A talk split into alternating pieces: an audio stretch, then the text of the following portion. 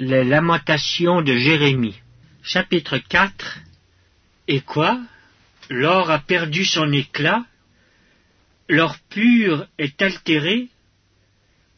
Les pierres du sanctuaire sont dispersées au coin de toutes les rues. Les nobles fils de Sion, estimés à l'égal de l'or pur, sont regardés, hélas, comme des vases de terre, ouvrage des mains du potier. Les chacals mêmes présentent la mamelle et allaitent leurs petits. Mais la fille de mon peuple est devenue cruelle comme les autruches du désert. La langue du nourrisson s'attache à son palais, desséché par la soif. Les enfants demandent du pain, et personne ne leur en donne. Ceux qui se nourrissaient de mets délicats périssent dans les rues ceux qui étaient élevés dans la pourpre embrassent les fumiers. Le châtiment de la fille de mon peuple est plus grand que celui de Sodome, détruite en un instant, sans que personne ait porté la main sur elle. Ces princes étaient plus éclatants que la neige, plus blancs que le lait. Ils avaient le teint plus vermeil que le corail. Leur figure étaient comme le saphir. Leur aspect plus sombre que le noir. On ne les reconnaît pas dans les rues. Ils ont la peau collée sur les os, sèche comme du bois. Ceux qui périssent par l'épée sont plus heureux que ceux qui périssent par la faim, qui tombent exténués, privés du fruit des champs. Les femmes, malgré leur tendresse, font cuire leurs enfants, ils leur servent de nourriture au milieu du désastre de la fille de mon peuple. L'Éternel a épuisé sa fureur, il a répandu son ardente colère. Il a allumé dans Sion un feu qui en dévore les fondements. Les rois de la terre n'auraient pas cru, aucun des habitants du monde n'aurait cru que l'adversaire, que l'ennemi entrerait dans les portes de Jérusalem. Voilà le fruit des péchés de ses prophètes, des iniquités de ses sacrificateurs, qui ont répandu dans son sein le sang des justes. Ils erraient en aveugles dans les rues, souillés de sang. On ne pouvait toucher leurs vêtements. Éloignez-vous, impurs, leur criait-on. Éloignez-vous, éloignez-vous, ne nous touchez pas ils sont en fuite, ils errent çà et là. On dit parmi les nations, ils n'auront plus leur demeure. L'Éternel les a dispersés dans sa colère, il ne tourne plus les regards vers eux. On n'a eu ni respect pour les sacrificateurs, ni pitié pour les vieillards. Nos yeux se consumaient encore, et nous attendions vainement du secours. Nos regards se portaient avec espérance vers une nation qui ne nous a pas délivrés. On épiait nos pas pour nous empêcher d'aller sur nos places. Notre fin s'approchait, nos jours étaient accomplis, notre fin est arrivée. Nos persécuteurs étaient plus légers que les aigles du ciel. Ils nous ont poursuivis sur les montagnes ils nous ont dressé des embûches dans le désert. Celui qui nous faisait respirer, loin de l'Éternel, a été pris dans leur fosse. Lui de qui nous disions, nous vivrons sous son ombre parmi les nations.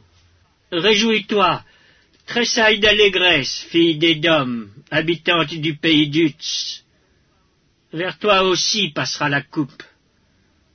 Tu t'enivreras et tu seras mise à nu. Fille de Sion, ton iniquité est expiée. Il ne t'enverra plus en captivité. Fille d'Édom, il châtira ton iniquité, il mettra tes péchés à découvert. Les lamentations de Jérémie Chapitre 5 Souviens-toi, Éternel, de ce qui nous est arrivé. Regarde, vois notre opprobre. Notre héritage à passer à des étrangers, nos maisons à des inconnus. Nous sommes orphelins, sans père. Nos mères sont comme des veuves. Nous buvons notre eau à prix d'argent. Nous payons notre bois. Nous sommes poursuivis, le joug sur le cou. Nous sommes épuisés, nous n'avons point de repos. Nous avons tendu la main vers l'Égypte, vers la Syrie, pour nous rassasier de pain. Nos pères ont péché, ils ne sont plus, et c'est nous qui portons la peine de leurs iniquités. Des esclaves dominent sur nous, et personne ne nous délivre de leurs mains.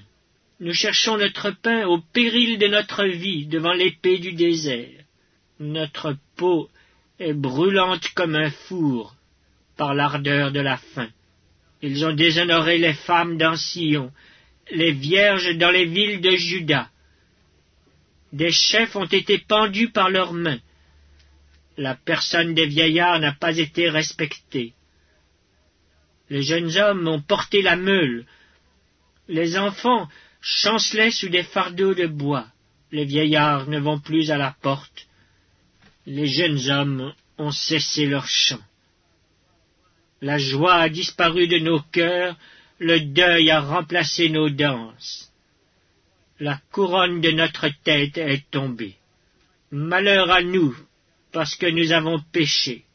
Si notre cœur est souffrant, si nos yeux sont obscurcis, c'est que la montagne de Sion est ravagée, c'est que les renards s'y promènent. Toi, Éternel, tu règnes à jamais. Ton trône subsiste de génération en génération. Pourquoi nous oublierais-tu pour toujours? Nous abandonnerais-tu pour de longues années? Fais-nous revenir vers toi, ô Éternel, et nous reviendrons. Donne-nous encore des jours comme ceux d'autrefois. Nous aurais-tu entièrement rejetés, et t'irriterais-tu contre nous? Jusqu'à l'excès Deuxième épître de Paul à Timothée, chapitre 2 Toi donc, mon enfant, fortifie-toi dans la grâce qui est en Jésus-Christ. Et ce que tu as entendu de moi, en présence de beaucoup de témoins, confie-le à des hommes fidèles, qui soient capables de l'enseigner aussi à d'autres. Souffre avec moi comme un bon soldat de Jésus-Christ. Il n'est pas de soldat qui s'embarrasse des affaires de la vie, s'il veut plaire à celui qui l'a enrôlé. Et l'athlète n'est pas couronné s'il n'a pas combattu suivant les règles. Il faut que le laboureur travaille avant de recueillir les fruits. Comprends ce que je dis, car le Seigneur te donnera de l'intelligence en toutes choses.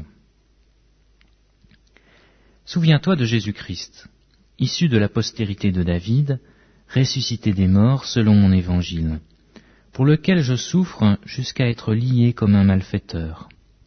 Mais la parole de Dieu n'est pas liée. C'est pourquoi je supporte tout à cause des élus, afin que eux aussi obtiennent le salut qui est en Jésus-Christ avec la gloire éternelle. Cette parole est certaine. Si nous sommes morts avec lui, nous vivrons aussi avec lui. Si nous persévérons, nous régnerons aussi avec lui. Si nous le renions, lui aussi nous reniera. Si nous sommes infidèles, il demeure fidèle, car il ne peut se renier lui-même. Rappelle ces choses en conjurant devant le Seigneur qu'on évite les disputes de mots, qui ne servent qu'à la ruine de ceux qui écoutent efforce-toi de te présenter devant Dieu comme un homme éprouvé, un ouvrier qui n'a point à rougir, qui dispense droitement la parole de la vérité. Évite des discours vains et profanes, car ceux qui les tiennent avanceront toujours plus dans l'impiété, et leur parole rongera comme la gangrène. De ce nombre sont Hyménée et Philette, qui se sont détournés de la vérité, disant que la résurrection est déjà arrivée, et qui renverse la foi de quelques-uns. Néanmoins, le solide fondement de Dieu reste debout, avec des paroles qui lui servent de sceau. Le Seigneur connaît ceux qui lui appartiennent, et quiconque prononce le nom du Seigneur, qu'il s'éloigne de l'iniquité. Dans une grande maison, Il n'y a pas seulement des vases d'or et d'argent, mais il y a aussi du bois et de terre. Les uns sont des vases d'honneur, et les autres sont d'un usage vil.